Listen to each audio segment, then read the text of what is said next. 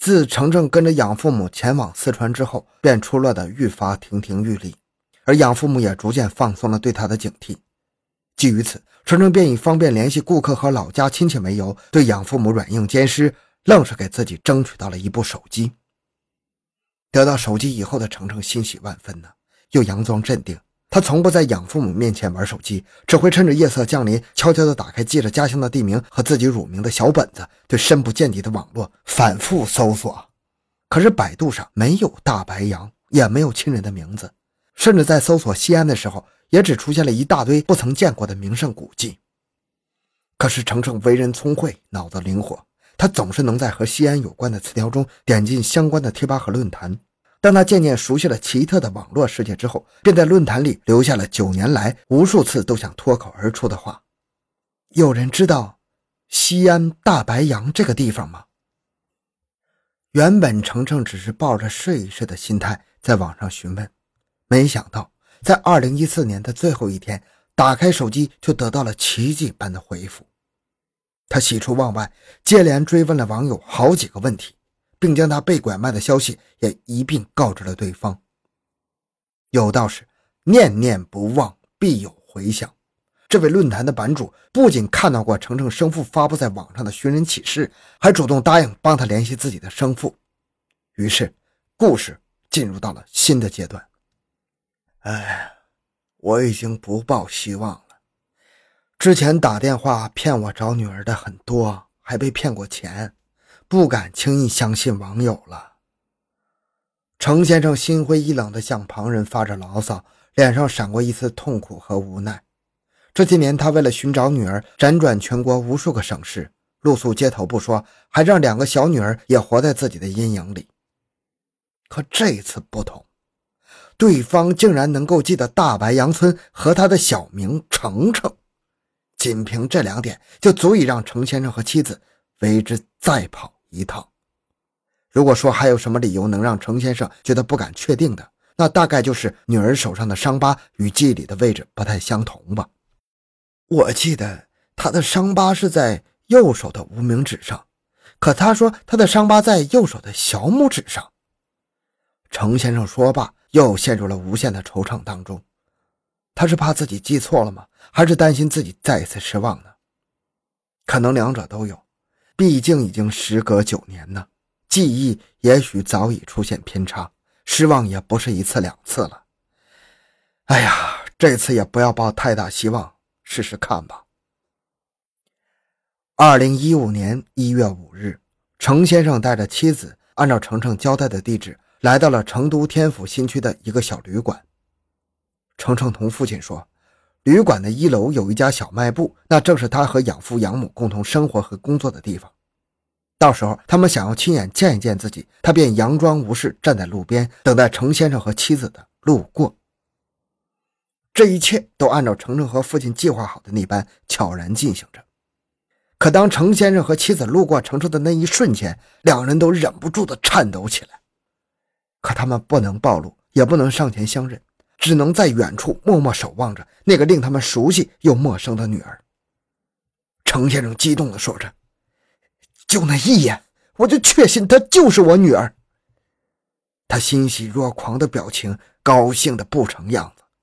尽管他与妻子都恨不得冲上去抱着孩子就走，可理智还是告诉他们，眼下比有认亲更加重要的事情需要解决，那就是要将买卖儿童的人绳之以法。一月六日，在彼此确认过关系之后，程程伺机外出，与父母一同前往警局立了案，并采集了 DNA。而这个时候，程程的养父母还在店里无所事事地刷着手机，完全没有感觉到即将到来的生活上的变化。当程程跟着便衣警察回到小卖部时，程先生和妻子正在旅馆的楼上见证着这一切的发生。那一幕像极了电视剧里的卧底场景。大街上那些看起来特别不相关的人，事实上都带着一些神圣而隐秘的任务。我现在偷偷看着我女儿，就好像我要偷人家孩子的感觉。程先生打趣地同妻子说道：“事实上，他早已经心急如焚了。他多么想赶紧认回女儿，多想同她聊一聊这九年来的生活呀，又多么想将那些拐卖儿童的人贩子赶紧丢进监狱啊！可凡事还得一步一步来啊！有警察坐镇，这次程程再也不会轻易的走丢了。伴随着一阵刺耳的尖叫声，楼下的小卖部顿时被沸沸扬扬的人群围了个滴水不透。只见程程的养父在便衣的压制下，冲着程程就是一顿辱骂。而此时的程程一语不发，只是呆呆地站在墙边，偷偷地抹着眼泪。他做错了吗？他想看见养父母被送进监狱吗？他想做养父母口中那个忘恩负义的人吗？他不想。他既没有吃苦，也没有受罪，只是承受了一个孩子不该承受的精神和心理压力，只是没有得到亲生父母给予的安全感，只是在两个陌生的家庭里连续坐了九年的牢。这两家考虑过他的想法吗？他不是商品，不可以被自由买卖，也不是任人宰割的羔羊，不是只要成年后卖个好价钱就能驾驭人妻，更不是任何人养老的保障。直到这个时候，他也不过是一个刚满十五岁的孩子呀。他需要的是一份来自亲人的安全感和一个稳定的家呀。自打程程的孟姓养父母被捕之后。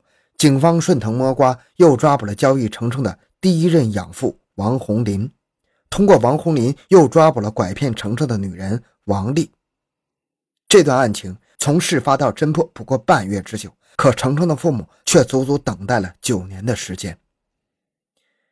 尽管程程已经脱离了那个生活六年的家庭，可当他那个没有血缘关系的哥哥也被立案侦查之后，他的内心深处还是涌现了一丝酸楚。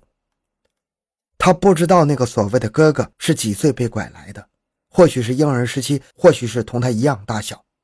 可毕竟他已经有自己的小家了，却还是因为自己的遭遇被卷入了一些无法言语的痛苦之中。不知道他的原生家庭有没有因为他的丢失而破裂，也不知道他的家人是否在寻找他的途中发生悲剧。总之，真相对于一个被拐的孩子来说，永远都是无法修补的伤害。原本程先生以为。女儿丢失了九年，能找到已经是幸运了，不奢望她能够完全原谅自己的疏忽。可没想到，女儿的性格如同她那般开朗坚韧。尽管在他的印象里，程程十分的乖巧可爱，可当他得知女儿从九岁起就学会了偷偷攒钱，想要回家，他还是心疼的流下了眼泪。因为他知道，他在满世界寻找他女儿的时候。女儿也在他看不见的角落里偷偷的努力，想要回家。他们从未放弃过彼此，也许是因为他们有相同的血液和同样坚韧不拔的性格。比起那些在贩卖过程中殒命或者遭到非人虐待的孩子，程程已经是幸运很多了。他虽然在众多的被拐卖的孩子当中不是过得最惨烈的那个，但他却是最懂得隐忍的那一个。如今，程程已经回家六年，他不仅在父母的关爱下重新接受社会的教育，也和妹妹们在一起过上了安稳的生活。程师傅因为女儿丢失，大白杨村的拆迁改造，他几次搬家，他总在红庙坡附近，也时常给附近的电线杆、公交站牌等地张贴寻女启事，以便孩子哪天自己回来了，能看到他留给他的回家信息。二零一四年读高一的程程辍学了，程师傅表示，孩子还太小。需要继续接受教育，他想帮女儿找所中学，从初三重新读起。他说：“都是我们做父母的没看好孩子，这份亏欠无法弥补啊。”另外，在西安莲花湖，警方调查程师傅女儿被拐一案中，专案组还发现邢某和孟某夫妇二十年前还从他人手中以两千元的价格在山西收买了一名男孩，二零一五年二十四岁，是程程在养父母家的哥哥。此案警方还在侦查中。小东讲故事最近连续四期讲的都是关于人贩子的案件。作为两个孩子的父亲呢，讲这种案子对我来说其实是挺难受的。我看不了这种案子。好在这四期结局都是挺好的，坏人也都受到了惩罚，孩子也都找回了家。但是有更多更多的人间悲剧已经无法挽回了。小东在这里希望每一位听友对自己的孩子更加小心谨慎的保护好他们，也希望更多走失的孩子可以通过热心网友的帮助找回自己的亲人。我相信在国家社会公安对买卖人口犯罪的打击再加上我们科技的发展各种制度的完善我们每个家长和孩子共同努力以后这种悲剧会越来越少。好了这个案件就讲到这里。小东的个人微信号六五七六二六六感谢您的收听咱们下期再见。